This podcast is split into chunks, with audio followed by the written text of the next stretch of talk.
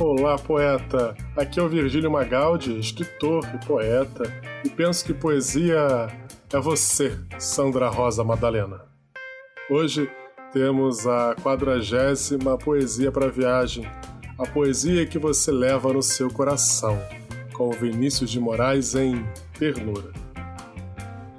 José, aonde você vai com esse bilhete, hein? Ah, não é bilhete, é uma carta de amor. Sei. Tá saidinho, hein, José? Quer dizer que esses áudios do Poesia para Viagem estão te deixando assim? Olha, só por. Olha, só por curiosidade, posso ler? É, tá bom. Só o início, tá bom? Mas o que, que é isso, José? Você é a luz, é raio, estrela e luar, manhã de sol, meu iaiá, meu ioiô. Coração você espera conquistar com essa letra plagiada aqui? Isso é brega, José. Bem, vamos lá, vamos aprender com Vinícius de Moraes. O que falar de Vinícius de Moraes? Ele que foi multitalento, escritor, letrista, diplomata, dramaturgo e crítico de cinema. Ele falava de amor como um Dom Juan brasileiro. Além do tema amor, escrevia também de forma engajada, preocupado com problemas políticos e sociais. Se Elvis não morreu, então Vinícius de Moraes também não morreu. Suas obras continuam acessíveis, sedutoras e atuais. Ele escreveu uma peça, Orfeu da Conceição, que posteriormente virou filme e chegou a ganhar um Oscar em 1960. Em 1999 foi feita uma nova adaptação e um novo filme. Vinícius tinha mania de ler, escrever e compor suas músicas sentado na banheira, onde trabalhava por horas e horas a fio.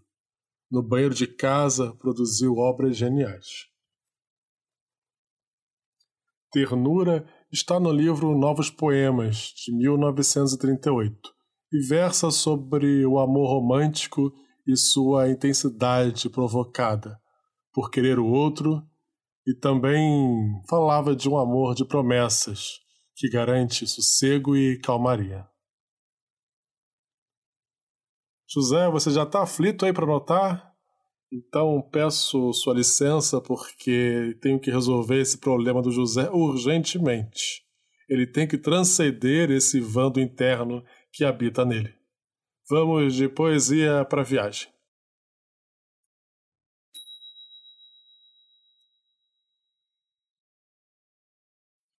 Ternura de Vinícius de Moraes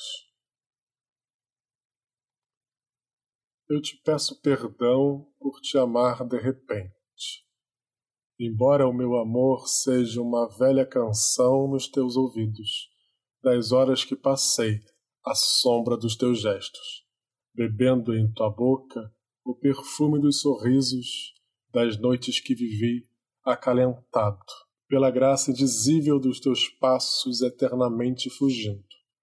Trago a doçura dos que aceitam melancolicamente e posso te dizer que o grande afeto que te deixo não traz o exaspero das lágrimas, nem a fascinação das promessas, nem as misteriosas palavras dos véus da alma. É um sossego, uma unção, um transbordamento de carícias, e só te pede que te repouses quieta, muito quieta, e deixe que as mãos cálidas da noite encontrem sem fatalidade o olhar estático da aurora.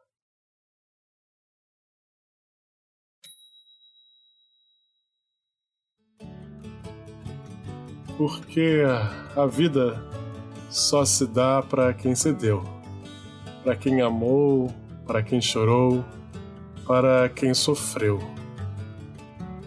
Ah, quem nunca curtiu a paixão, nunca vai ter nada. Quem dentro de si não sai, morre amargurado sem amar alguém. Ai de quem não raja o coração, esse não vai ter perdão. Vinícius de Moraes. E como dizia Fernando Pessoa, todas as cartas de amor são ridículas. Não seriam cartas de amor se não fossem ridículas. Também escrevi em meu tempo cartas de amor, como as outras ridículas. As cartas de amor, se há amor, têm que ser ridículas. Mas, afinal, só as criaturas que nunca escreveram cartas de amor é que são ridículas. Obrigado pela sua companhia. Se gostou, largo, compartilha. Acompanhe mais na rede social, arroba Virgílio Escritor. Nos encontramos amanhã com Ferreira Goulart. Grande abraço e tenha um ridículo, tenha um ótimo dia.